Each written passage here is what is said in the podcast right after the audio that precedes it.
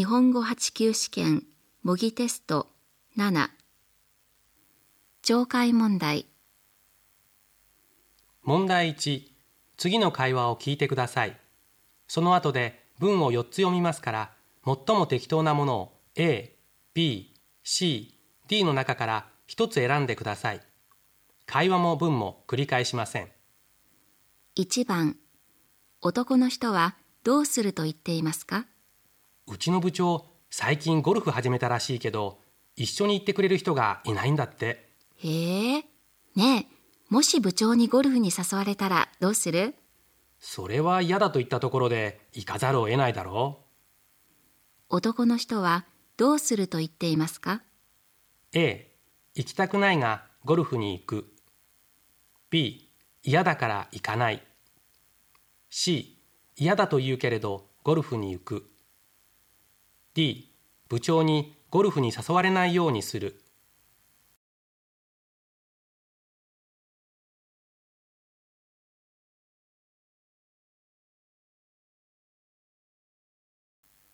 2番。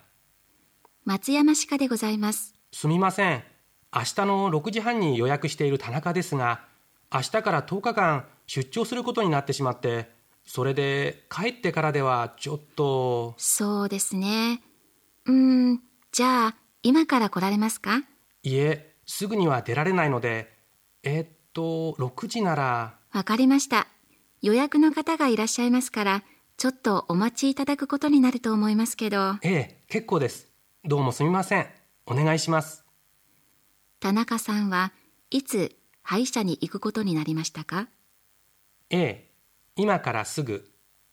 B 今日の6時。C 明日の6時半。D 出張から帰ってから。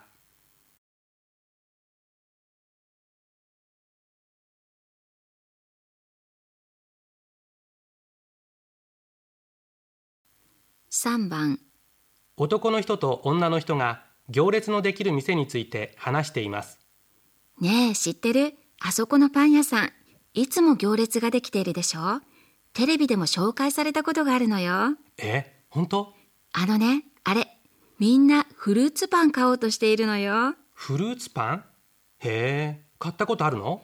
あるんだけど特別美味しいってわけじゃないの。でもね行列を見るとつい買いたくなっちゃうのよね。確かに。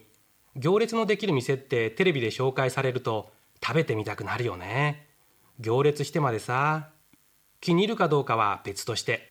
日本人って何かが人気だって聞くとみんな飛びつくのよね。すぐ飽きちゃうくせに。どうして店の前に行列ができると言っていますか？A パン屋さんの前に並ぶとテレビに映るからです。B みんなが買っていると自分も買いたくなるからです。C フルーツパンが美味しくて毎日食べたいからです。D 美味しいパン屋さんをテレビで紹介してほしいからです。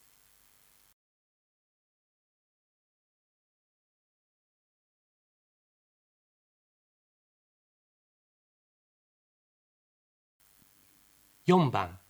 部下が部長について話しています。クールで有名な部長だけど今日だけはさすがの部長も涙ぐんでいるわ。こんな盛大な送別会じゃ誰だって感激するさまだ40そこそこなのに。会社もひどいわね。ひどいのは部長の方だよ。さっさと転職するんだから。だってリストラでしょ？部長が泣くはずよ。希望退職だよ。知らなかった？冷たいようだけど未練はないって。私も未練ないけどな。え？どっかに面白い仕事ないかな。ああそういうこと。部長はなぜ泣いていますか？A リストラされたからです。B 未練はないと言われたからです。C 盛大な送別会が開かれたからです。D 会社にひどいことをされたからです。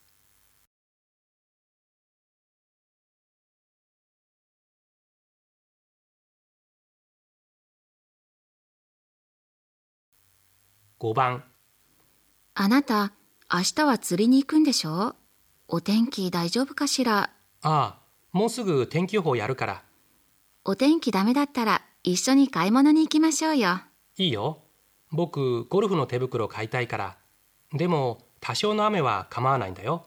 かえって波が穏やかなこともあるからね。船じゃないしね。そういえば実家の父も雨でも雪でも言ってたわ。ああ、お父さんは本当に好きだからね。僕はそれほどじゃないよ。でもあんまり波が高いとダメでしょ？うん。あ、もうやってる。海上波は高く2メートルから3メートルでしょう。今夜半から次第に雨が強くなり、明日の朝には激しい雨になるでしょ男の人は明日何をしますか？う。A、釣りに行く。B、買い物に行く。C、ゴルフに行く。D、妻の実家に行く。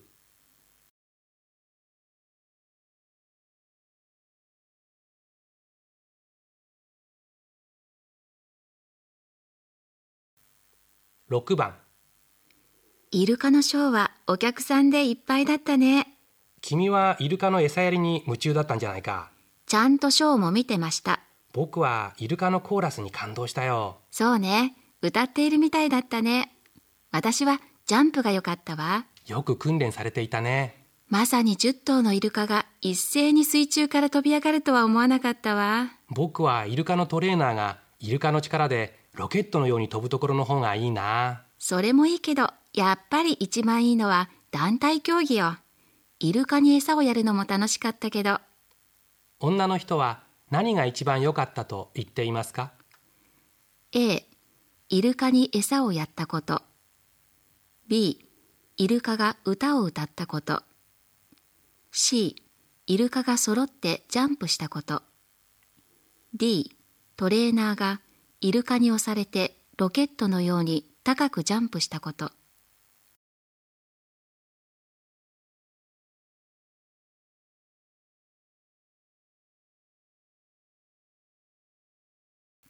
問題2次の文を聞いてくださいその後で質問をしますそれからその答えを4つずつ読みますその中から適当なものを1つ選んでください7番本日は雨の中ご来店いただきましてありがとうございます。お客様にご案内申し上げます。ただいま当店では父の日に向けまして紳士用品半額セールを行っております。また8階催し物会場におきまして手作りネクタイ展示即売会を開催いたしております。どうぞご利用くださいませ。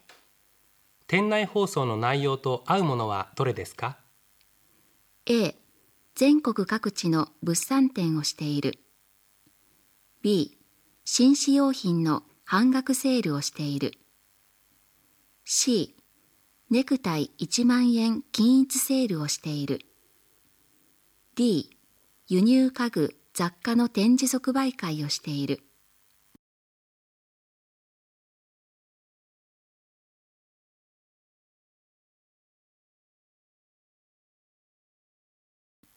8番スピーチコンテストに出場できる条件について話しています。来月の25日に外国人による日本語のスピーチコンテストを行います。主催は東京都です東京都にお住まいの外国籍で18歳以上の方ならどなたでも参加できます。ただし日本に来て3年以内であることが条件です。内容はどんなことでも結構です。まず原稿を送ってください。その後のことは追って連絡します。多くの方の参加をお待ちしております。スピーチコンテストに出場できるのはどの人ですか？A、4年前に日本に来ました。今、高校生です。B、大阪にある会社に勤めています。タイから来ました。C、日本に来てまだ1年なんです。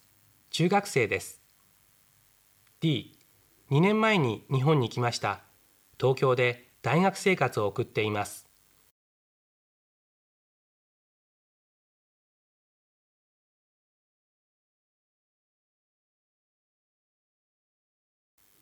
9番体に障害のある人の旅行について話しています。女性の一人旅、子供連れの旅、高齢者の旅など、多くの人々が旅を楽しむようになってきました。その中で、障害者の旅も年々少しずつ増えてきています。それに対して旅行会社でもパッケージツアーを企画し始めています。また、宿泊施設や交通機関もいろいろなサービスを用意し始めています。誰もが旅を楽しむことができるようになるまであと一歩です。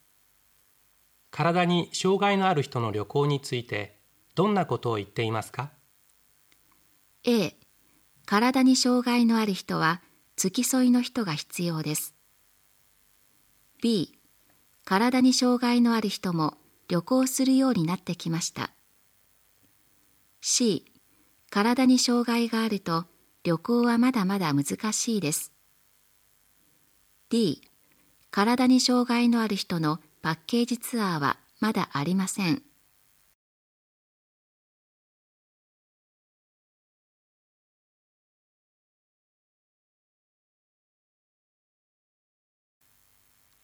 10番中世の文学などで使われているこの「けだらし」という形容詞は現代では東北地方の一部に方言として残っているだけでほとんど使われなくなってしまいました。昔の日記の中で使われている例を見ますと筆者が愛する人に去られてもう生きる希望をすっかり失ってしまったという心情を表しています。ニュアンスがなかなか微妙で現代の言葉に置き換えようとしてもちょうど合う形容詞は見当たりません。今日使われている方言でも意味がだいぶ変化していて悔しいとか残念というような意味で用いられていますけだらしというのはもともとはどういう意味でしたか？A 残念だという意味です B 絶望的に悲しいという意味です C 悔しいという意味です。D、微妙だという意味です。